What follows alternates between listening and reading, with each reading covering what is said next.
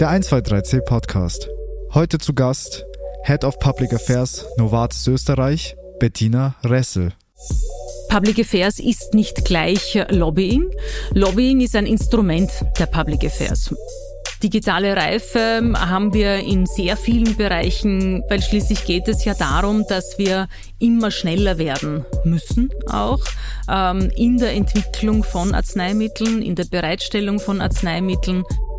Mit all unserem Tun und allen unseren Aktivitäten bringen wir sicherlich zum Ausdruck, ähm, wie wichtig uns der Einsatz von neuen Technologien ist, um Arzneimittel so schnell als möglich äh, Patientinnen und Patienten zur Verfügung stellen zu können. Wir brauchen ähm, eine elektronische Patientenakte, wo eben diese Dokumentation auch stattfindet, um Risiko frühestmöglich zu erkennen. Ein schlechter Prozess wird nicht besser, indem er digitalisiert wird. Hallo und herzlich willkommen zum 123C Podcast, dem Podcast von 123C Digital Consulting. Mein Name ist Harald Grabner und ich darf Sie auch heute mit meiner Gästin wieder durch spannende Digitalisierungsthemen begleiten. Im letzten Podcast haben wir mit Chief Visionary Officer Thomas Kenieri von der Cash Group über Brand Experience und die Digitalisierung von Events gesprochen. Heute befassen wir uns mit der digitalen Gesundheit, dem Einsatz der KI in der Forschung sowie mit der digitalen Transformation des Gesundheitswesens und der Pharmaindustrie.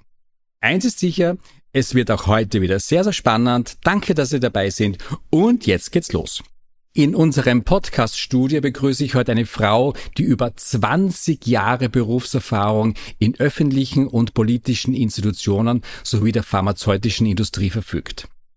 Sie ist Mutter von drei Kindern, hat an den Universitäten in Wien, Berlin und Frankfurt Slavistik, Politikwissenschaft, Politikmanagement, aber auch Public Health und Data Science in Health studiert.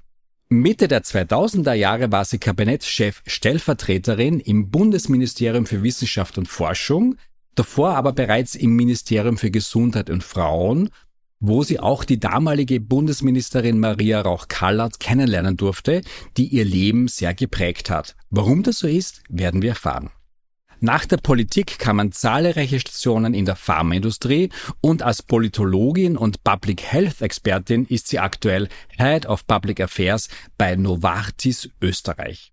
Aber unsere Gästin scheint neben dem Job noch viele freie Kapazitäten zu haben, denn sie engagiert sich auch in vielen Netzwerken, wie beim österreichischen Journalistenkongress, Club Alpha, Women in Health IT, um nur einige zu nennen. Und was sie dabei begeistert, wird sie uns hoffentlich heute erzählen.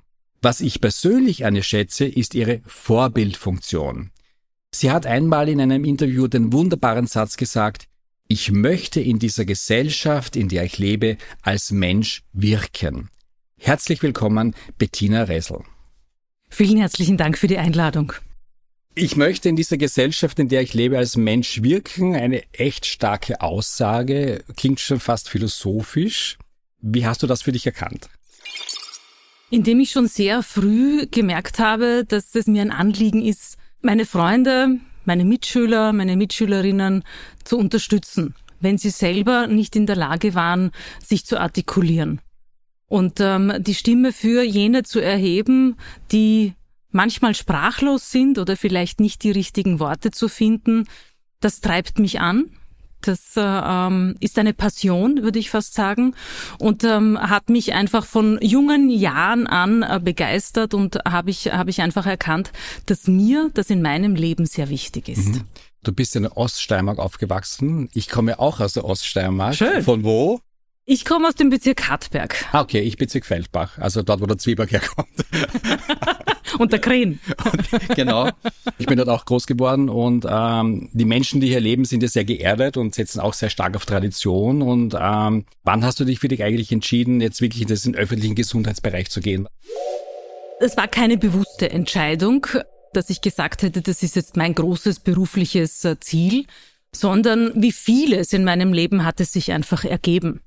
Äh, ich habe äh, die äh, Frau Bundesministerin Maria Rauch-Kallert, die sie damals war, kennengelernt, als ich bei der österreichischen Gesellschaft für die Vereinten Nationen tätig war, war damals ein klassischer Studentenjob. Ich habe da unterstützt im Büro während meinem Studium, um eben, ähm, und das war mir wichtig als Politikwissenschaftsstudentin, die ich damals einen Schwerpunkt gelegt habe in meiner Ausbildung auf internationale Politik, dass ich auch mehr oder weniger einschlägige Erfahrung machen kann und erwerben kann.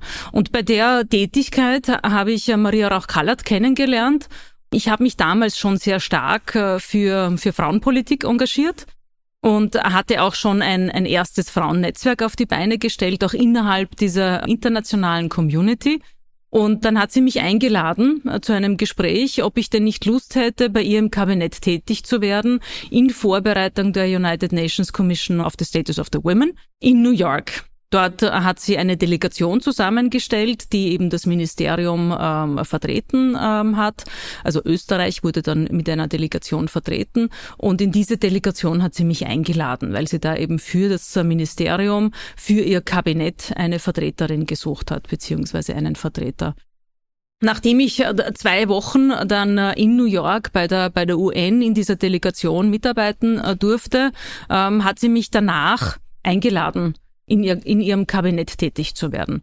Und das war äh, eigentlich der Grundstein oder ist der Grundstein für meine, für meine weitere Karriere, denn ich habe dabei erkannt, dass nicht nur Frauenpolitik für mich wichtig ist und nicht nur internationale Politik für mich wichtig ist, sondern ganz besonders gesundheitspolitische Fragestellungen von großem Interesse für mich sind und ähm, mich auch sehr, sehr stark antreiben. Mhm.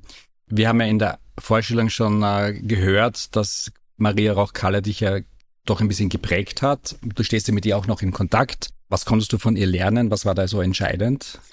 Das Entscheidendste, was ich von ihr gelernt habe, ist für seine Einstellung einstehen. Und was sie ganz besonders äh, gut kann, ist Menschen verbinden. Die richtigen Menschen zusammenbringen mit den richtigen Themen, damit am Ende des Tages ein, ein gutes Ergebnis herauskommt. Und diese Art und Weise, wie sie Menschen verbindet und welche Menschen sie zusammenbringt, das hat mir von Anfang an imponiert und habe ich mir ein Stück weit von ihr abgeschaut. Okay. Zur Politik kommen wir später noch einmal ganz kurz. Aber ich möchte zuerst einmal kurz auf deine Position eingehen, auf die Position Head of Public Affairs bei Novartis. Googelt man den Begriff Public Affairs, dann wird damit das strategische Management von Entscheidungsprozessen zwischen öffentlichen Institutionen, Unternehmen, Verbänden, Parteien und NGOs beschrieben. Stimmst du dieser Beschreibung zu, wenn du deine aktuellen Aufgaben bei Novartis damit vergleichst? Nein, ist eine sehr, sehr gute Zusammenfassung ähm, von dem, von dem Aufgabengebiet, das ich, das ich habe. Geht natürlich dann noch ähm, in, in Einzelbereiche hinein, weil die pharmazeutische Industrie dann durchaus noch diffizilere ähm, Aufgabenstellungen zu bewältigen hat in der, in der Position. Aber im Großen und Ganzen ist es wirklich eine sehr gute Beschreibung dessen, was, äh, was so mein Daily Business darstellt. Okay. Aber Public Affairs kommt ja ursprünglich aus den USA. Ne? Also dort waren ja im Endeffekt ja die, die ersten sozusagen Lobbyisten und Anführungszeichen unterwegs und wurde dann später erst in Europa übernommen. Wie unterscheiden sich die beiden Märkte? Ich glaube, in den USA ist es ein bisschen anders als bei uns. Ja, wir haben einfach eine ganz andere politische Struktur und politische Landschaft. Das unterscheidet uns sicher mal in erster Linie ähm, von, den, von den USA. Ähm, aber vielleicht noch äh, eine, eine Klarstellung. Public Affairs ist nicht gleich Lobbying. Lobbying ist ein Instrument der Public Affairs. Lobbying ähm, hat einen klaren Auftrag, so mit Anfang und Ende, weil man hat das Ziel, das man in relativ kurzer Zeit ähm, erreichen möchte. Und Public Affairs ist aber die Gesamtheit dessen, wie man ähm, mit den öffentlichen Institutionen unternehmerisch, strategisch zusammenarbeiten kann. Also das vielleicht nur als kleine Klarstellung noch. Aber trotzdem haben die Lobbyisten und Spin-Doktoren doch recht große Macht sowohl in den USA als auch in der EU. Klingt jetzt sehr, sehr negativ konnotiert. Ja. Mhm. Ähm, ich würde sagen, dass äh, Public Affairs Verantwortliche sehr äh, wichtig sind im Zusammenwirken mit öffentlichen Institutionen. Weil ähm, weder die eine noch die andere Seite, und da meine ich eben weder die unternehmerische Seite noch die politische Seite, können für sich in Anspruch nehmen, wechselseitig genau zu wissen, was der andere macht. Und deswegen sind Public Affairs Verantwortliche so wichtig, als Übersetzer und Übersetzerinnen hier tätig zu werden. Zwischen diesen beiden Welten, würde ich beinahe sagen. Und ich habe ja selber lange Zeit im politischen System arbeiten können und ähm, ähm, habe damals auch gedacht, ich weiß eh, wie Unternehmen ticken. Na, woher denn auch? Wie soll man das denn wissen, wenn man, wenn man nie auf der anderen Seite ähm, tätig gewesen ist? Und äh, mit dem Switch dann in den unternehmerischen Bereich äh, ist mir erst klar geworden, dass wir in sehr vielen Bereichen aneinander vorbeireden oft vielleicht das gleiche intendieren, das gleiche Ziel haben, äh, aber doch so unterschiedliche eine so unterschiedliche Sprache sprechen, dass äh, es diese Funktion als Public Affairs Verantwortliche einfach benötigt damit wir ähm, am Ende des Tages gute Ergebnisse erzielen, äh, die gesellschaftspolitisch wichtig sind. Weil Unternehmen wirken ja auch nicht nur des, des Unternehmenswillens, ähm, sondern sie haben auch einen verantwortlichen Platz oder einen verantwortungsvollen Platz in unserer Gesellschaft zu erfüllen. Mhm. Du hast schon angesprochen, das Thema Politik. Du warst zuerst im Bundesministerium für Frauen und Gesundheit, danach im Ministerium für Wissenschaft und Forschung. Wie hat sich denn deine Sichtweise auf politische Prozesse verändert, insbesondere auf die Gesundheitspolitik? Es ist vieles klarer geworden und über die Jahre natürlich sowieso. Also je mehr Erfahrung man hat, das ist irgendwie sehr, sehr logisch, würde ich jetzt einmal meinen, dass man dann das System besser versteht. Aber ich habe Prozesse und Abläufe besser verstanden. Warum? Ähm, und im Politikwissenschaftsstudium lernt man, wie ein Gesetz entsteht, wie ist da eben der Ablauf. Ähm, die Juristen und Juristinnen lernen das auch, ähm, die Politikwissenschaftler aus einer etwas anderen, aus einem anderen Blickwinkel. Aber dann weiß man in der Theorie, wie es funktioniert und ähm, welche Gesetzmäßigkeiten ähm, notwendig sind, welche Regeln man einhalten muss, damit am Ende des Tages ein Gesetz rauskommt. Und dann wechselt man plötzlich ähm, in, äh, in die Exekutive und merkt, dass, ähm, dass das mit der gesetzgebenden Körperschaft ähm, durchaus ein bisschen anders läuft. Dass hier einfach sehr vieles dazwischen passiert. Dass es einen großen Austausch gibt und warum ein Gesetz dann am Ende des Tages so aussieht, wie es aussieht, beziehungsweise so verschriftlicht wird und im Parlament beschlossen, das hat ganz, ganz viele Komponenten. Und diese Komponenten zu erfahren und, und welche Einflussfaktoren wirken damit. Das, ähm, äh, das war schon ein großes, würde ich fast sagen, Aha-Erlebnis, als ich, als ich in meinen, in meinen frühen Zwanzigern hier eintreten konnte in den politischen Betrieb. Hm. Wie groß ist eigentlich der Einfluss der Pharmaindustrie bei der Gestaltung von politischen Maßnahmen? Ich weiß nicht, ob du darüber sprechen darfst überhaupt, weil es ja sehr, sehr, sehr speziell ist. Aber ähm, wie kann ich mir das vorstellen als Laie? Also wir haben ein, ähm, ein sehr gutes Zusammenwirken mit, dem, mit den unterschiedlichen Ministerien. Äh, für uns sehr, sehr wichtig und zentral sind das Gesundheitsministerium auf der einen Seite, das Wirtschaftsministerium auf der anderen Seite, natürlich auch das Finanzministerium ähm, und weil jetzt im Speziellen äh, das Unternehmen, für das ich tätig bin, Novartis, auch einen großen Produktionsbetrieb hat, natürlich auch das, äh, das Umweltministerium. Also zum einen ist es natürlich wichtig, dass äh, unsere Medikamente verfügbar sind ähm, hier in Österreich, aber natürlich auch in Europa. Österreich wirkt ja nicht als abgekapselter Markt, sondern ähm, es ist ja natürlich wesentlich, dass wir auch ähm, die europäische und internationale Sichtweise mit an Bord haben, weil wir eben auch produzieren und nicht nur eine Vertriebsorganisation sind. Und zum anderen ist es einfach wichtig, dass wir mitgestalten können mitgestalten im, im Sinne von, ähm, also Medikamente habe ich schon gesagt, dass die verfügbar sind, aber zum anderen auch, wir sind ja auch ein großer Arbeitgeber. Die Novartis beschäftigt in Österreich ca. dreieinhalbtausend Mitarbeiterinnen und Mitarbeiter, maßgeblich am Standort in Tirol in, in, in der Entwicklung und, und in der Produktion von Medikamenten. Und da ist es natürlich auch ganz wichtig, dass wir auch als Unternehmen wahrgenommen werden, die eine Verantwortung diesen Mitarbeiterinnen und Mitarbeitern gegenüber hat aber, und das ähm, eben auch schon erwähnt, das Thema Umwelt. Ähm, wir müssen natürlich auch schauen, dass wir so produzieren können, dass wir das Klima möglichst wenig belasten. Und auch hier hat sich sehr, sehr vieles getan in den letzten Jahren. Äh, zum einen, weil wir Unternehmensziele definiert haben, zum anderen aber auch, weil wir ein so gutes, so eine gute Zusammenarbeit auch mit äh, den Institutionen und Behörden haben. Mhm. Gut, die Pharmaindustrie wird ja einerseits geliebt, weil sie einfach formuliert Krankheiten besiegt und Menschenleben rettet. Andererseits ist ja natürlich auch oft in der Kritik, weil nicht jede Forschung leistbare Medikamente hervorbringt, weil Entwicklungsländer den Zugang zu lebensnotwendigen Medikamenten nicht erhalten oder schwer erhalten und es auch ein gesundes Maß an Profit natürlich gibt bei den Pharmaindustrie. Wahrscheinlich ein Themenkomplex, wo wir einen eigenen Podcast machen könnten, weil es sehr kompliziert ist. Aber was mich interessieren würde, ist, wie können Public Affairs Strategien dazu beitragen, das Vertrauen der Öffentlichkeit in der Pharmaindustrie zu stärken? Wie wir beitragen können, wir können gemeinsam mit auch ähm, kommunikativen Maßnahmen dazu beitragen, ähm, dass Vertrauen aufgebaut werden kann, beziehungsweise das Vertrauen gestärkt werden kann, das schon da ist. Also in der Pandemie haben wir ja erlebt, wie stark die Menschen auf die pharmazeutische Industrie gezählt haben und vertraut haben ähm, und sehr froh waren, dass wir äh, aufgrund der Forschungstätigkeit, die wir tun, auch sehr, sehr schnell gemeinsam mit den Behörden natürlich auch Impfstoffe verfügbar machen konnten, die letztendlich auch dazu beigetragen haben, dass wir die Pandemie relativ schnell bewältigen konnten. Und diese Errungenschaften, die sind es, die wir versuchen müssen, auf der einen Seite als Public Affairs Verantwortliche, gemeinsam aber natürlich mit allen Kolleginnen und Kollegen, die dazu beitragen, dass Vertrauen gestärkt werden kann, ähm, dass wir, dass wir hier ent entsprechende Maßnahmen entwickeln. Und das basiert einfach auf, auf kommunikativen Maßnahmen und natürlich mit den richtigen Inhalten. Aber ähm, wir müssen, wir müssen viel, viel ähm, kommunizieren das, das ist ja nichts, was jetzt der pharmazeutischen Industrie als Alleinstellungsmerkmal gilt, äh, sondern Kommunikation ist das Um und Auf von gelungenen Beziehungen. Du hast gesagt, Kommunikation ist sehr wichtig. Äh, Gerade in der Digitalisierung ist Kommunikation, hat sich verändert, definitiv. Ne?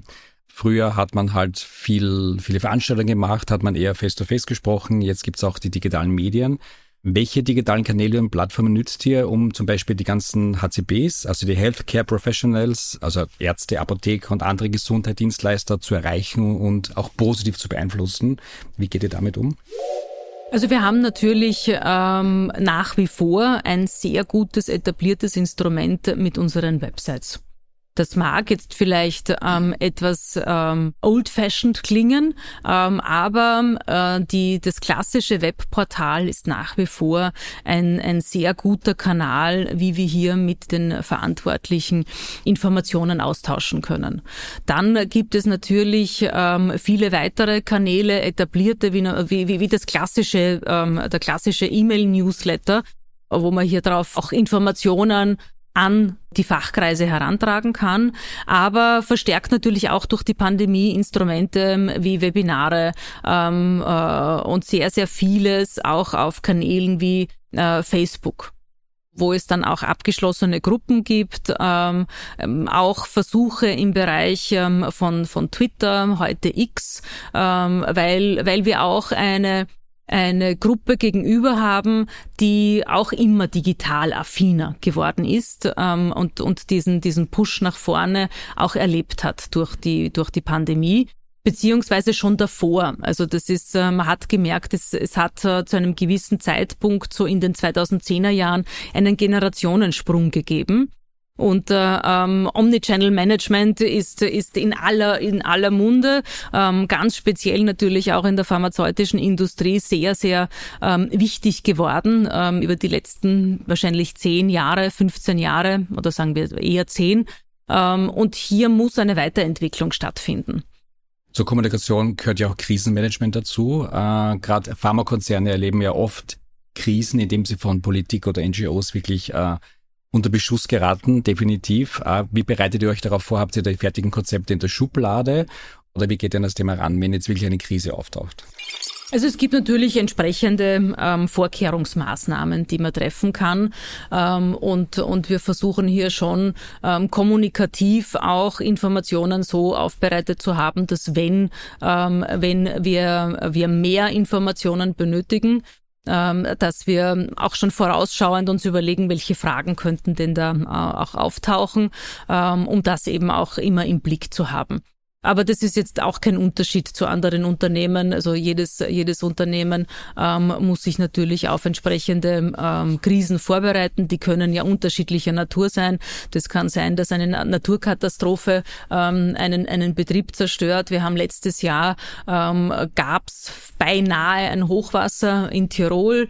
Ähm, da war der Wasserpegel, der Wasserstand war kurz vorm Überlaufen. Und da muss man sich natürlich entsprechend äh, vorbereiten. Nicht nur, dass das Werk ähm, entsprechend gesichert werden muss, sondern dass man äh, dann auch im Krisenstab zusammensitzt und äh, sich überlegt, wie kommuniziert man an die Mitarbeiter, wie kommuniziert man an die Öffentlichkeit.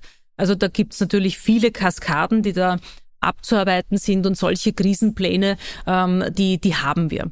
Die werden auch, also nicht nur aufgrund von solchen realen Situationen immer wieder ähm, auch auf den Prüfstand gestellt, sondern wir versuchen auch äh, durch Trockentrainings äh, durch äh, gezielte Simulationen äh, hier immer besser zu werden, damit wir im Ernstfall, im Bedarfsfall auch vorbereitet sind. Und solche Pandemiepläne, also die haben wir ja genauso wie auch im, im öffentlichen Sektor, die wurden natürlich sehr, sehr stark jetzt auch auf die Probe gestellt während der Pandemie. Und hier haben wir enorm viel gelernt, äh, puncto Kommunikation ähm, und, und im Innen wie im Außen. Das heißt also, wie kommunizieren wir mit unseren Mitarbeiterinnen und Mitarbeitern und natürlich auch mit der externen Welt. Mhm. Kommen wir zum Thema Digitalisierung. Du weißt ja, wir beschäftigen uns mit der digitalen Transformation und unterstützen Unternehmen mit einem Digitalisierungsbaukasten. Das Ziel, mehr digitale Reife und Befähigung in den eigenen Reihen. Und wir sehen die Digitalisierung wirklich als Kernkompetenz in den Unternehmen und dabei landen wir sehr, sehr oft in der Veränderung und dem Change Management. Unter der Devise, wer erfolgreich transformieren möchte, muss erlauben, sich zu verändern. Natürlich, also omnipräsent, ähm, so, wie, so wie wahrscheinlich es jeder selber spürt. Dass Digitalisierung und digitale Transformation macht einfach vor keinem einzigen Lebensbereich Halt. Und das ist auch gut so. Nicht, dass man jetzt alles in unserem Alltag digitalisieren muss, aber es zumindest einmal von einer anderen Sichtweise, von einem anderen Blickwinkel zu betrachten und zu hinterfragen, ähm, ist sicherlich äh, sehr, sehr richtig und wichtig, damit wir uns insgesamt weiterentwickeln können. Und digitale Reife haben wir in sehr vielen Bereichen schon zu einem sehr hohen Grad erreicht in der pharmazeutischen Industrie weil schließlich geht es ja darum, dass wir immer schneller werden müssen, auch ähm, in der Entwicklung von Arzneimitteln, in der Bereitstellung von Arzneimitteln. Und da brauchen wir einfach digitale Instrumente, die uns dabei unterstützen, damit wir hier eine äh, bessere Effektivität, äh, eine höhere Effizienz ähm, auch in unsere Abläufe bekommen. Gibt es hier Unterschiede zwischen den Bereichen Forschung, Produktion, Management? Also ich, ich, ich gehe davon aus, Forschung ist, ist Digitalisierung sehr wichtig, Produktion auch, ganz klar. Aber kannst du das irgendwie bewerten oder wie, wo kannst du dich darin bewegen? Wie ist das auch eine Aufgabe deinerseits, da mitzuwirken?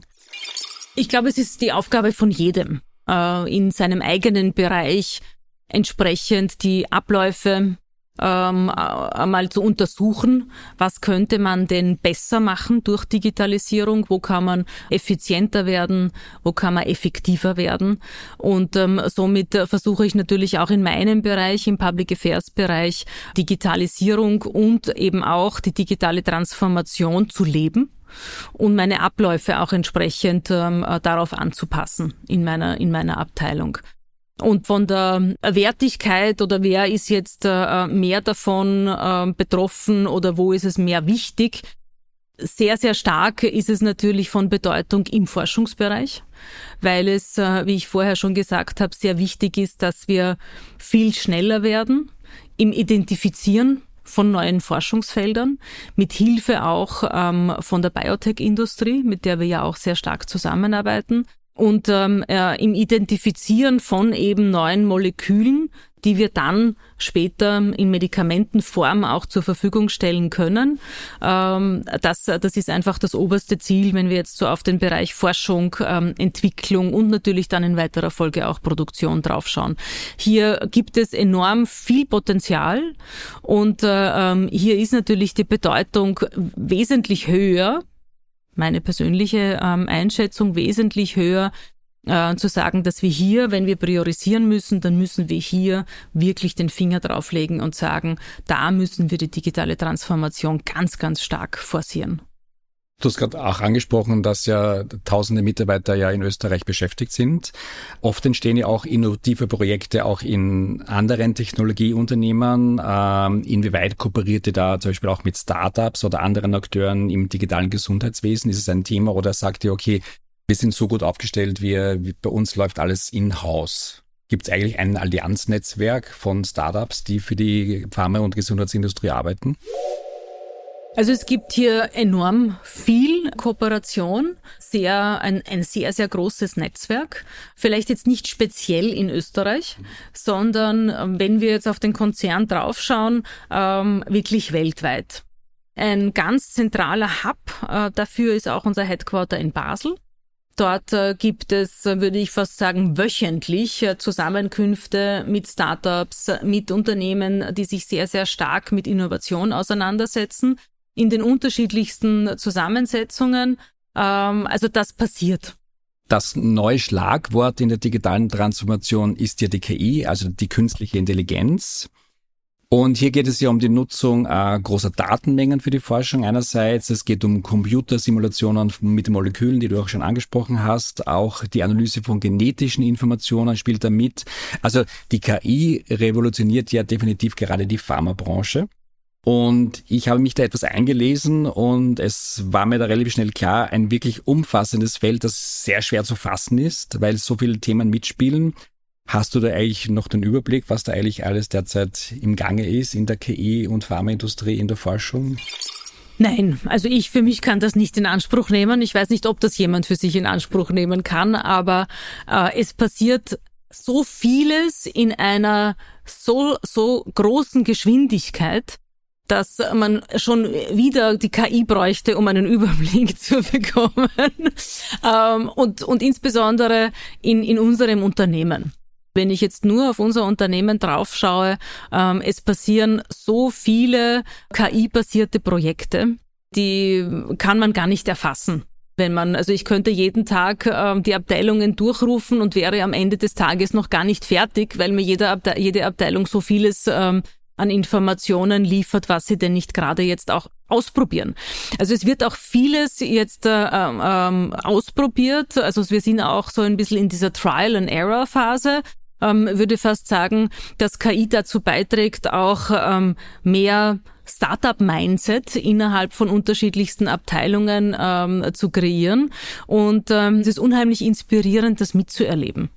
Da sind Wie, wir im Change Management wieder. Ja, genau. Ja. Ähm, aber diese Technologie, so ein mächtiges Instrument sie auch ist, im Sinne von, es kann auch viel zerstören.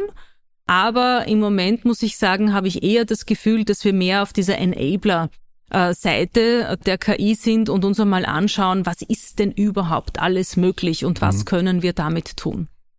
Bei Novartis habt ihr mit Microsoft ein AI Innovation Lab gegründet äh, und was ich ja gelesen habe, dass ihr bereits in allen Geschäftsbereichen die KI einsetzt und ihr werdet ja auch in der Branche als Frontrunner gesehen, was ich sehr cool finde von der Bezeichnung. Der Tursky spricht ja auch gerne sozusagen von diesem Begriff in Kombination mit Österreich. Seht ihr euch wirklich so als Frontrunner in der Pharmaindustrie? Ist Novartis wirklich so der, der Leader schlechthin?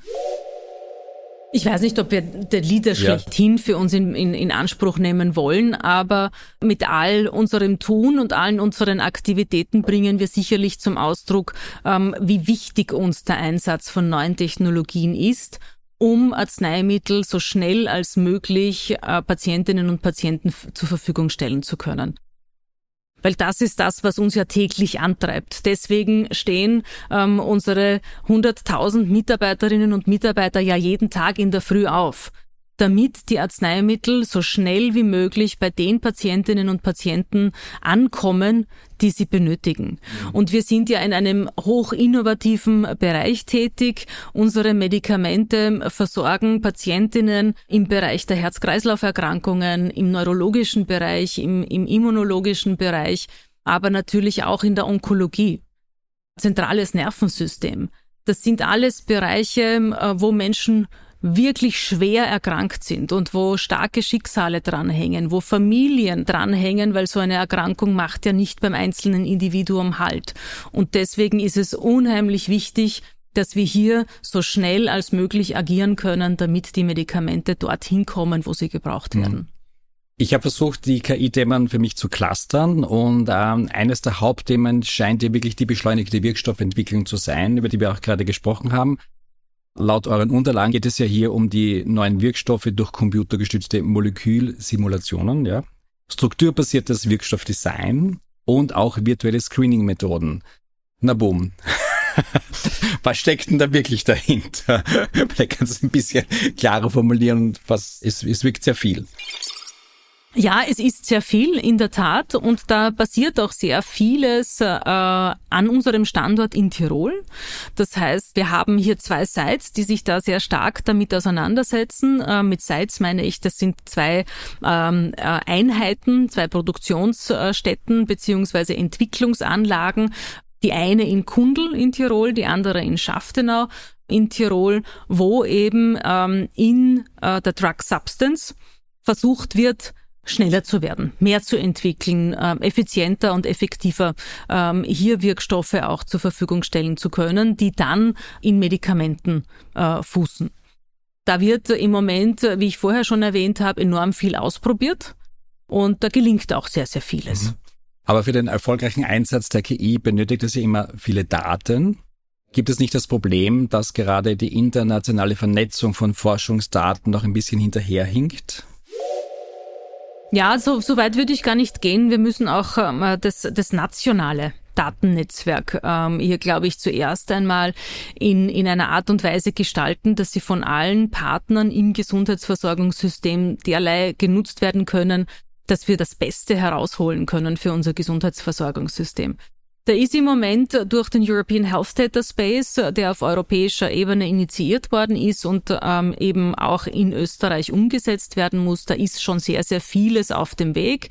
Ähm, der Gesundheitsminister hat ja mit äh, Stakeholdern jetzt begonnen in einem umfangreichen Prozess, bei dem wir auch mitwirken dürfen, eine E-Health-Strategie zu entwickeln in sehr, sehr vielen unterschiedlichen äh, Themenbereichen, unter anderem eben auch in diesem Datenvernetzungssegment ähm, und auch ähm, der Bereich Secondary Use ähm, von, von Daten. Das heißt eben auch, Daten verfügbar zu machen, damit die Industrie, äh, auch die pharmazeutische Industrie, diese Daten nutzen kann für eine schnellere ähm, Wirkstoffentwicklung, für eine schnellere Medikamentenentwicklung. Das zweite KI-Thema ist für mich die personalisierte Medizin. Ja, ein sehr umfassendes Thema. Wie ist da der Status quo im Gesundheitswesen? Hängt natürlich sehr, sehr stark auch mit einer, mit einer spezifischen Diagnostik zusammen. Und im, im Bereich des Zusammenwirkens zwischen Diagnose und dann Therapie haben wir auch in der Pandemie, um, um die noch einmal zu bemühen, gesehen, ähm, was möglich ist, wenn wir eine schnelle Diagnostik haben und die richtige Therapie zur Verfügung steht. Je mehr wir hier gemeinsam entwickeln, je, je größere oder, oder je, je engere Kooperationen es zwischen diagnostischen Maßnahmen und dann auch therapeutischen Maßnahmen gibt, ähm, können wir die Geschwindigkeit hier eben auch wieder, wieder erhöhen. Und ähm, äh, deswegen ist es eben auch so wichtig, dass wir viele Screening-Maßnahmen implementieren, um schneller zu den richtigen Diagnosen zu kommen. Auch vielleicht ein Beispiel aus äh, dem Bereich ähm, Herz-Kreislauf-Erkrankungen.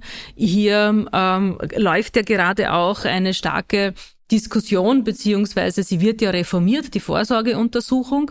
Und ähm, Herz-Kreislauf-Parameter werden hier versucht, auch ähm, stärker in den Vordergrund zu rücken und hier immer speziellere Parameter auch abzufragen in Form äh, der Vorsorgeuntersuchung. Und ähm, dann kann man auch viel schneller agieren. Und es gibt auch genderspezifische Unterschiede. Männer und Frauen sind von ihrer Physiognomie nicht gleich, das ist ähm, offensichtlich. Und somit funktionieren wir auch unterschiedlich. Und gerade bei Herz-Kreislauf-Erkrankungen äh, ist die Diagnostik sehr unterschiedlich zwischen Frauen und Männern und führt oft ähm, auch nicht zur richtigen Therapie. Weil die Diagnose schon falsch gestellt worden ist, dann kann es natürlich auch nicht die richtige Therapie geben. Deswegen ist ein Set von Screening-Maßnahmen, die zur richtigen Diagnostik und dann zur richtigen Therapie führen, sehr, sehr wichtig und kann KI unterstützt viel schneller vorangetrieben werden. Ihr habt ja gemeinsam mit Tencent eine WeChat Mini-App AI Nurse entwickelt, also eine virtuelle Krankenschwester in App-Form. Gerade bei der personalisierten Medizin äh, sind dann solche Gesundheit-Apps die Zukunft. Wird sich das weiterentwickeln? Garantiert. Vor allem, weil wenn man dann auch äh, sich anschaut, welche positiven Auswirkungen hat denn auch so ein Chatbot? Ist ja nichts anderes. Ähm, also diese digitale Nurse, die interagiert mit dem Patienten beziehungsweise der Patientin. Und da gibt's äh, auch sehr spannende Untersuchungen, die gezeigt haben, dass in der Arzt-Patienten-Kommunikation beziehungsweise in der Kommunikation mit medizinischem Fachpersonal, wenn das Face-to-Face -face stattfindet, sehr vieles verloren geht, beziehungsweise gar nicht erst gefragt wird, weil man ist im Stress. Ähm, man hat ganz, ganz viel Emotionen in so einem Gespräch und auch, also nicht nur als Patientin oder Patient, sondern auch auf der anderen Seite. Ärztin und Arzt haben viel zu wenig Zeit, sich ausführlich mit einem Patienten auseinanderzusetzen oder mit einer Patientin. Dann funktioniert einfach die Kommunikation nicht und die Patientin, der Patient hat nicht die richtigen Informationen, was dann vielleicht dazu führt, und das sehen wir ja sehr oft, dass Therapien nicht eingehalten werden, dass äh, Medikamente nicht genommen werden, dass sie nicht richtig genommen werden, dass man sich an seinen Therapieplan, den man hat, nicht hält, weil die Kommunikation nicht stattfindet. Mhm. Und äh, mit einem digitalen Tool, mit einem einfachen, simplen Chatbot, der zur Verfügung steht, dem man alles fragen kann. Weil man traut sich ja oft auch nicht in, in so einer Situation zu fragen. Oder, also mir ist es schon oft passiert, äh, dass ich, wenn ich dann in der Straßenbahn stehe, dass ich mir denke, mein Gott, das wollte ich ja eigentlich auch noch fragen.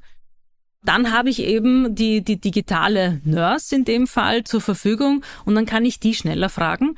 Und es hat dazu geführt, äh, um auf diese Studie noch einmal einzugehen, dass gerade Menschen, die ähm, etwas weiter weg sind ähm, von, von ähm, also bildungsfernere Schichten, um es ganz konkret zu nennen, für die war es ganz besonders wichtig, so einen digitalen Begleiter zu haben, weil gerade Menschen, ähm, die, die nicht so gut einordnen können, was einem ein Arzt oder eine Ärztin sagt, die können dann frei heraus einfach so eine digitale Nurse fragen, was bedeutet denn das? Und kriegen dann auch ihre Antworten, die sie brauchen, damit sie einen positiveren Therapieerfolg haben. Und der hat sich damit auch eingestellt mit dieser digitalen aber das spielt ja diese Telemedizin ja auch mit, die ist, das ist das große gehypte Wort. Es gibt ja viele Anbieter, die das ja bewerben mit der Telemedizin, sozusagen unter der Devise, frag nicht Dr. Google, sondern frage den Arzt via Chat, ne, so klassisch.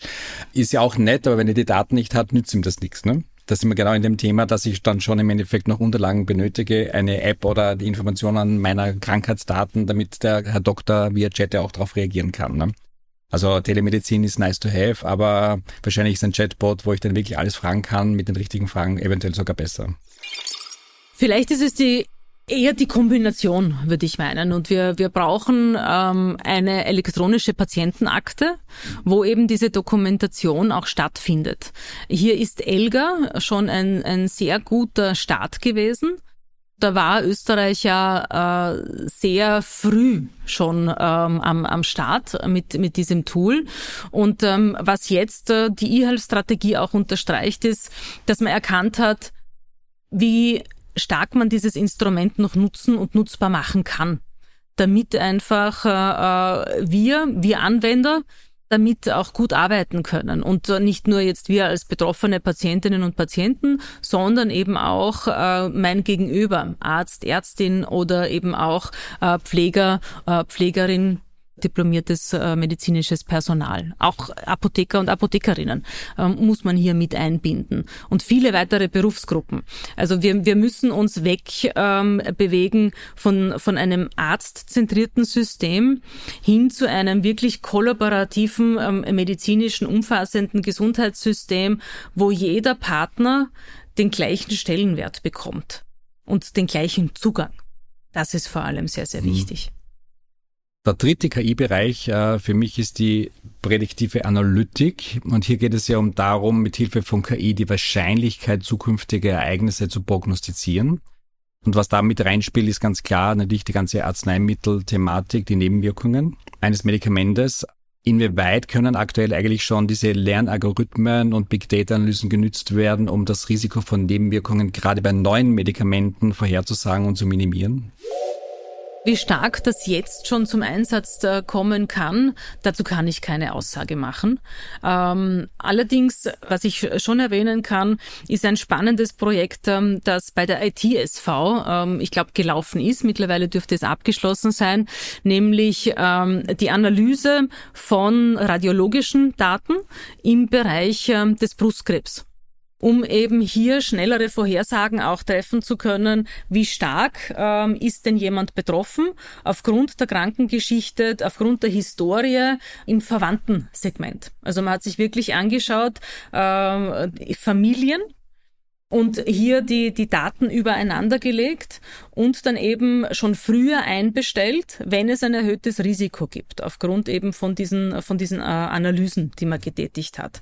Und das natürlich in Kombination angereichert mit vielen weiteren Daten, äh, das heißt dann auch Therapiedaten, Diagnosedaten etc., äh, das äh, gibt natürlich Geschwindigkeit dass ich Patientinnen äh, in diesem Fall äh, viel früher zielgerichteter äh, bitten kann, bitte komm rein, lass dich untersuchen. Wir können entsprechende Parameter jetzt schon abfragen und ähm, dich engmaschiger beobachten, damit es eben nicht zum Ausbruch der Krankheit kommt oder wenn es zum Ausbruch der, der Erkrankung kommt oder wenn sie eben äh, diagnostiziert werden kann, dass wir sie zu einem Stadion erwischen, wo ein Medikament dann auch noch wirkt.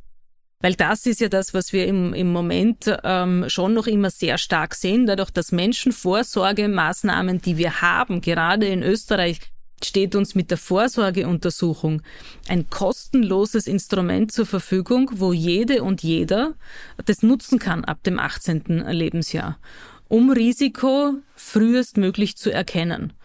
Und äh, wenn man das nicht nutzt, und man wird dann zu einem sehr, sehr späten Zeitpunkt erst diagnostiziert, dann helfen meistens unsere Medikamente auch nichts mehr. Ähm, oder eben nicht so, dass sie nicht mehr wirken können, wie sie wirken sollen.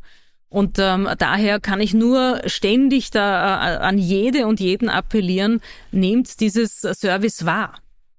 Und da leben wir in Österreich wirklich äh, in einem gelobten Land, würde ich jetzt fast sagen, weil wir dieses Instrument haben. Und wir haben die Vorsorgeuntersuchung, wir haben das Brustkrebs-Screening, wir haben die urologischen Untersuchungen äh, bei, den, bei den Männern, wir haben Darmkrebsvorsorge. Also es sind wirklich ähm, in vielen Bereichen diese Instrumente da. Wir müssen sie nur nutzen. Also, liebe Hörerinnen und Hörer, geht's zur Vorsorgeuntersuchung. Muss ich ja auch, weil das Thema KI mir zufällig jetzt aufgetaucht ist, weil ich auch sozusagen die Darmvorsorgeuntersuchung machen muss. Wenn man halt ein gewisses Alter erreicht hat, sollte man das jährlich machen.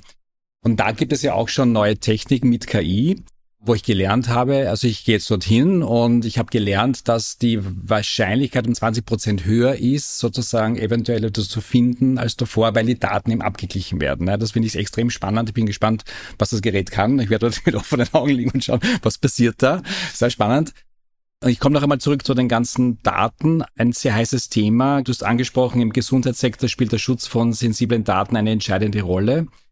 Wie gewährleistet ihr denn den Datenschutz und die Ethik einer zunehmenden Digitalisierung äh, bei Novartis? Ich habe als Patient ja dann doch ein bisschen Angst, dass meine Daten eventuell in falsche Hände geraten könnten. Das ist immer ein Mythos, der nicht aufhört, bedient zu werden, dass wir äh, in der pharmazeutischen Industrie von jedem und jeder alles wissen wollen.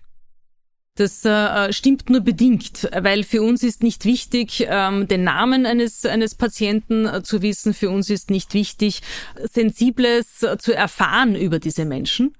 Für uns ist wichtig ähm, zu wissen, wie oder um welche Krankheit handelt es sich und wie wird die Krankheit therapiert? Mit welchem Erfolg? Ähm, mit welchen Nebeneffekten äh, ähm, äh, zum Beispiel? Also nicht Nebeneffekte, sondern mit welchen Nebenwirkungen? Ähm, damit wir für äh, die Weiterentwicklung von Medikamenten besser werden können. Wir wollen dieses, dieses äh, Wissen nutzen, um es dann äh, in die Weiterentwicklung von Medikamenten zu geben. Wir benötigen ähm, Probandinnen und Probanden, das heißt eben zum Beispiel Betroffene von einer onkologischen Erkrankung, um äh, innovative Arzneimittel schon frühzeitig einzusetzen, äh, in klinischen Studien zum Beispiel. Und äh, äh, da ist es ganz besonders wichtig, dass eben Patientinnen und Patienten auch mitmachen. Und ähm, jeder, also gerade in der Onkologie, der hier mitmacht in einer klinischen Studie, hat ein vierfach höheres Überlebens, äh, eine Überlebenswahrscheinlichkeit. Und äh, das, äh, das äh, ist einfach unheimlich wichtig und muss man auch aufzeigen äh, bei den Menschen, dass wir nur im Zusammenspiel das beste Ergebnis erwirken können. Dazu müssen wir beidseitig ähm, uns auch öffnen und aufeinander einlassen. Du hast auch einmal gesagt, Daten sind wie das neue Blutspenden. ich finde die Aussage sehr cool. Man könnte jetzt überlegen, wie kann ich der Bevölkerung vermitteln, dass Datenspenden denselben Stellenwert wie Blutspenden bekommt. Also da könnte man ja eine große Aufklärungskampagne fahren. Ich glaube auch, wie du richtig gesagt hast, dass man immer die Angst hat, dass seine personalisierten Daten sozusagen weitergegeben werden und das ist für euch ja irrelevant. Das ist, glaube ich, ganz, ganz wichtig. Aber ähm, man könnte sich ja eine Kampagne überlegen. Ne? Blutspenden ist das neue Datenspenden und umgekehrt. Ja, wobei das Zitat stammt nicht von mir, okay. Das gehört dem Peter Lehner. Okay. Der hat das erfunden sozusagen. Peter Lehner ähm, ist der Obmann der äh, Sozialversicherung der Selbstständigen. Und ähm, mir gefällt aber dieses, dieses Zitat sehr, sehr gut oder diese Aussage sehr, sehr gut, ähm, weil sie schon darstellt, wie du das auch schon äh, erklärt hast, was damit bewirkt werden kann. Und äh, Blutspenden gehört mehr oder weniger ähm, zu unserem Alltag und äh, jeder, ähm, der Blutspenden geht, weiß, ähm, was, was er dadurch auch beitragt. Ähm, ich ähm, bin sehr, sehr froh, dass es Blutspender gibt. Nicht, dass ich schon jemals eine gebraucht hätte, aber ich habe die seltenste äh, Blutgruppe ähm, und äh, deswegen sollte ich einmal Blut benötigen, bin ich sehr, sehr froh, wenn es andere gibt, äh, die ihres zur Verfügung stellen. Und genauso ist es einfach auch bei Daten. Jeder ähm, Patient und jede Patientin Patientin ist unheimlich froh, wenn sie oder er ein Medikament bekommen kann, das unmittelbar wirkt. Und das geht aber nur deswegen, weil andere davor ihre Daten dafür für die Forschung zur Verfügung gestellt haben. Und das wird leider uns immer erst bewusst, wenn wir es dann brauchen. Und nicht schon vorher, also in der Prophylaxe sozusagen, das ist ein Stück weit wie in der Vorsorgeuntersuchung. Solange wir nicht krank sind, beschäftigen wir uns nicht damit. Und äh, hier müssen wir noch viel, viel mehr Aufklärungsarbeit äh, tätigen, wir in der pharmazeutischen Industrie, aber jede und jeder Einzelne, ähm, äh, dem es ein Anliegen ist, sich damit auseinanderzusetzen. Und ich glaube, das muss unser aller Anliegen sein, weil wir können irgendwann einmal Patientinnen und Patienten werden oder wir sind es vielleicht schon in, in, in minimaleren ähm, Bereichen.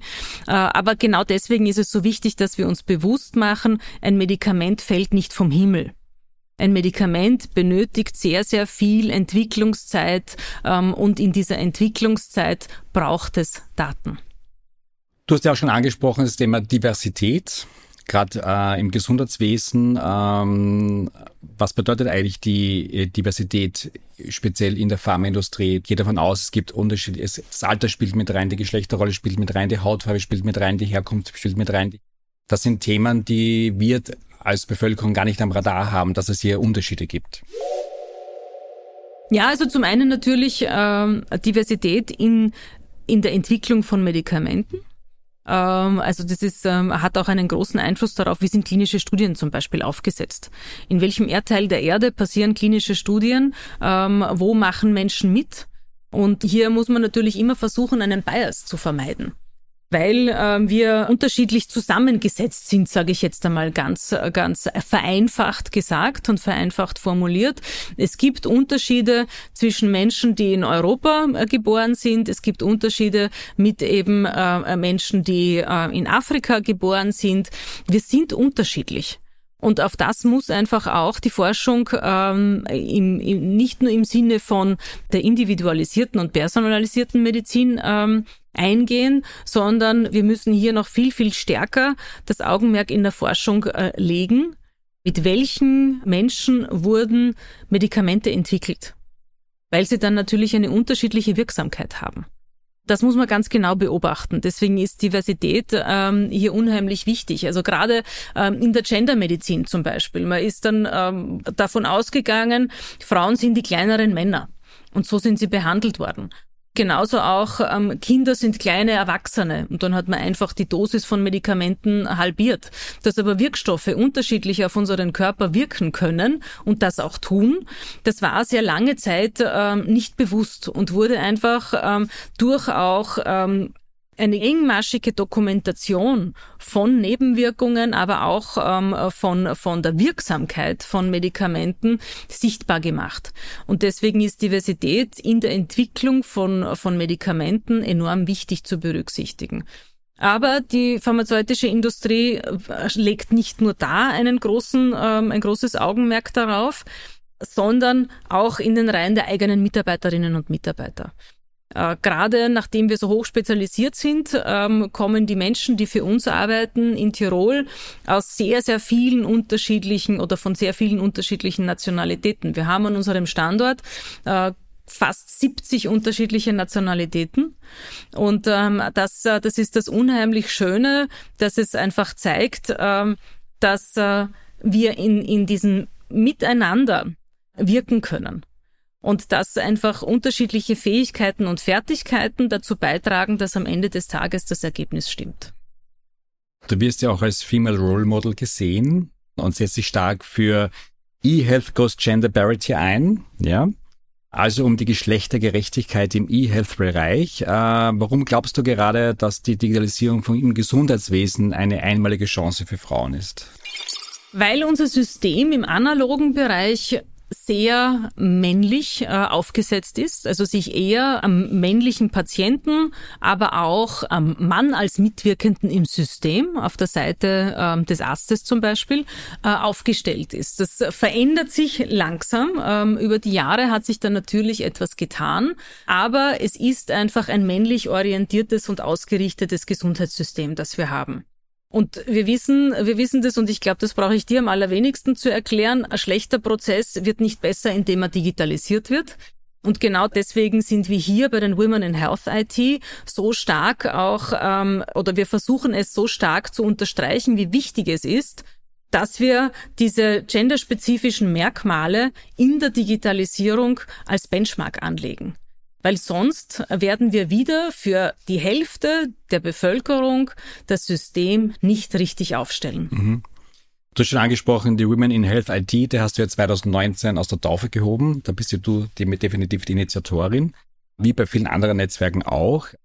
Was sind eure mittelfristigen Ziele in diesem Bereich? Also ich bin Mitinitiatorin, ähm, um das, um das äh, richtig zu stellen. Die Ideengeberin ähm, ist die Martha Haustein, äh, die verantwortet den E-Health-Bereich äh, in der amerikanischen Botschaft hier in Wien. Und ähm, gemeinsam mit der Irene Fialka, die Geschäftsführerin von Initz und dem Health Hub Vienna und der Eva Waldmann, die ist die Geschäftsführerin der Pharmic Academy. Wir vier haben uns 2019 zusammengesetzt und haben gesagt, in Alpbach, da haben wir ein, ein Digital Health Panel besucht, alle gemeinsam. Und ähm, dann saßen da sieben Männer am, am Podium und äh, äh, in ihrer Expertise vollkommen richtig und wichtig, dass sie dort gesessen sind. Aber für uns ein Zeichen, dass wir gesagt haben, ähm, wenn eben das Gesundheitssystem auch im digitalen Bereich nur von Männern gestaltet wird, dann fehlt einfach die Perspektive von 50 Prozent der Bevölkerung. Und ähm, das war für uns so der, der, der ausschlaggebende Grund zu sagen, wir müssen die Frauen zusammenholen die in dem Segment bereits tätig sind. Und das sind sehr, sehr viele. Wir sind in der Zeit von 2019 bis heute, 2024, auf ein Netzwerk von 1000 Frauen in der Health IT angewachsen. Und zum anderen müssen wir dann auch die entsprechenden Themenstellungen adressieren. Also es geht nicht nur darum, dass Frauen äh, sich vor den Vorhang stellen und sagen, ich arbeite in der Health IT, sondern dass wir einfach auch mit diesem genderspezifischen Blick auf unsere Systeme draufschauen und dann auch Prozesse aufstellen, dass sie einfach auf beide Geschlechter abstellen. Und natürlich dann in weiterer Folge auf alle weiteren Diversitätsmerkmale, äh, die es zu berücksichtigen gilt, damit ein Gesundheitsversorgungssystem System auch effektiv sein kann. Sehr schönes Schlusswort. Aber wir sind noch nicht am Schluss, äh, denn es gibt immer unsere 1, 2, 3 Fragen. 1, 2, 3. wobei es bei der ersten Frage nur eine Antwortmöglichkeit gibt, bei der zweiten zwei und bei der dritten drei. Dann starten wir mal. Los geht's. Meine erste Frage. Du warst ja in der Schule schon sehr aktiv, zum Beispiel als Schulsprecherin und ich habe gehört, du warst auch in der Schule immer diejenige, die als erstes die Hand gehoben hat. äh, meine Frage dazu, ähm, was war denn deine erfolgreichste Handlung als Schulsprecherin, wenn du rückwirkend in deine Jugendzeit schaust? Eins waren viele kleine ähm, mhm. äh, Erfolge, würde ich jetzt sagen. Also diesen, diesen großen Big Bang hat es auch mhm. gar nicht benötigt, weil ja. ähm, ich, ich schon das Glück hatte, in einer Schule am Land zu sein, ähm, wo es keine gröberen Dinge jetzt gegeben hat. Also ja. das waren, wenn ähm, Benachteiligungen ähm, bei einem Lehrer, der manche Mitschüler, Mitschülerinnen nicht, nicht fair behandelt hat. Also Fairness, das war einfach, äh, das war mir immer wichtig dass Lehrer und Lehrerinnen fair sind äh, zu uns und ähm, äh, das auch aufzuzeigen, wenn es mal nicht so war. Und da war, muss ich sagen, schon immer der größte Erfolg, das einfach einmal aufzuzeigen, weil viele Lehrer und Lehrerinnen sich oft nicht bewusst ähm, waren, wie sie auf, auf uns gewirkt haben. So wie es uns ja eh allen selber auch geht. Oft ist einem gar nicht bewusst, dass man eine unfaire Handlung gesetzt hat, weil es einem selber gar nicht so vorgekommen ist, und erst dann, wenn es jemand einmal ausspricht, dann, äh, dann kann man auch dagegen wirken. Und äh, deswegen war es eher dieses im Kleinen aufzeigen, du pass auf einmal, in deinem Verhalten passt gerade etwas nicht. Und ähm, äh, dass, dass, dass eben von diesem Schülerin, äh, Lehrerin oder, oder Lehrerin äh, oder Lehrer, Lehrer-Schüler-Verhältnis, das ist einfach, äh, glaube ich, ein, ein Erfolg, weil das traut sich dann natürlich nicht jeder. Die zweite Frage. Du bist verheiratet, bist Mutter von drei Kindern und für dich ist die Familie sehr, sehr wichtig. Welche zwei Tipps würdest du Müttern mit auf den Weg geben, um Beruf und Familie in den Einklang zu bringen? Zwei. Also der erste ist äh, äh, derjenige, sich seinen Partner, seine Partnerin sehr gut ähm, auszusuchen. Und wenn man vorhat, Familie zu gründen, das zu dem Zeitpunkt auch zu adressieren, wenn es einem klar wird, dass man das machen möchte. Und nicht darauf zu warten, wenn man dann schwanger ist. Weil es ist wichtig zu klären, wie stellt sich denn mein Partner oder meine Partnerin das vor? Wie wollen wir uns das aufteilen? Wann soll es denn überhaupt stattfinden? Ähm, bis hin zu, ähm, wie viele Kinder möchte man haben und wie organisiert man dann Familienalltag? Ist ein bisschen ein Trockentraining ähm, oder ein, ein, ein, ein, ein ähm, theoretisches Gespräch, weil wie es dann wirklich ist, das sieht man dann, wenn dann eben dieses Kind da ist oder dann das zweite oder dann das dritte. Ähm, aber sich vorab die Gedanken zu machen und, und miteinander zu sprechen, um einmal so den Rahmen festzusetzen. Die, die, Details macht man später, aber den Rahmen muss man relativ früh klären. Ähm, und wie gesagt, auch diese Klärung will man gemeinsam.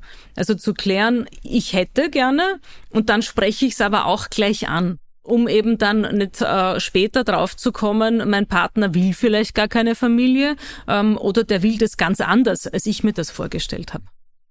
Die dritte Frage wird ein bisschen schwieriger. Welche drei Maßnahmen würdest du ergreifen, um den Zugang zu lebenswichtigen Medikamenten in Entwicklungsländern zu verbessern? Drei. Das ist ähm, Know-how-Transfer. Äh, das heißt, wir müssen einfach schauen, wie machen wir, und das gilt ja nicht nur äh, für den, für den medizinischen oder für den pharmazeutischen Bereich, wie machen wir Länder, äh, wie empowern wir sie? Wie, wie schaffen wir es, dass sie sich selbst helfen können?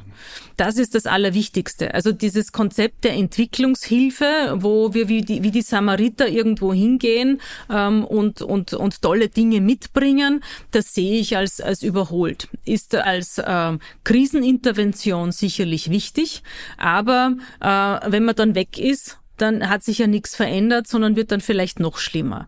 Und deswegen müssen wir den Menschen beibringen, wie sie selber auf einen Stand kommen, dass sie ähm, sich selber versorgen können und dieses Know-how aufzubauen. Also Know-how-Transfer ist einfach enorm wichtig, gilt für sehr, sehr viele Bereiche ähm, und wir müssen dazu beitragen, dass wir Menschen empowern, ihr Leben selber in die Hand nehmen zu können. Liebe Bettina, vielen lieben Dank für deine Zeit und mega spannenden und aufschlussreichen Einblicke in deine Arbeit. Es hat wirklich sehr, sehr viel Spaß gemacht. Vielen herzlichen Dank für die Einladung. Auch Ihnen, liebe Hörerinnen und Hörer, vielen Dank fürs Dabeisein. Wir hoffen, dass Sie die Entwicklung des digitalen Gesundheitswesens ebenso gespannt verfolgen, wie wir das in den nächsten Jahren tun werden. Daten und Technologie werden vieles möglich machen, das haben wir heute definitiv gelernt. Als nächsten Gast begrüße ich Walter Höllblinger. Er ist der IT-Security-Experte in Europa und wurde bereits zweimal als Top-CIO ausgezeichnet. Aktuell ist er noch als Head of IT-Security bei der Signal Group beschäftigt. Welchen Stellenwert IT und Security in der digitalen Transformation haben und welche Rolle die KI dabei spielt, besprechen wir face to face in unserer nächsten 123C Podcast Folge. Es wird auf jeden Fall wieder mega, mega spannend. Ich freue mich sehr darauf. Bis dahin, digitale Grüße, euer Harald Grabner. Wie steht es um die digitale Reife Ihres Unternehmens? Die 123C Digital Consulting bietet den ersten Digitalisierungsbaukasten für Orientierung, Planungssicherheit und Umsatzstärke.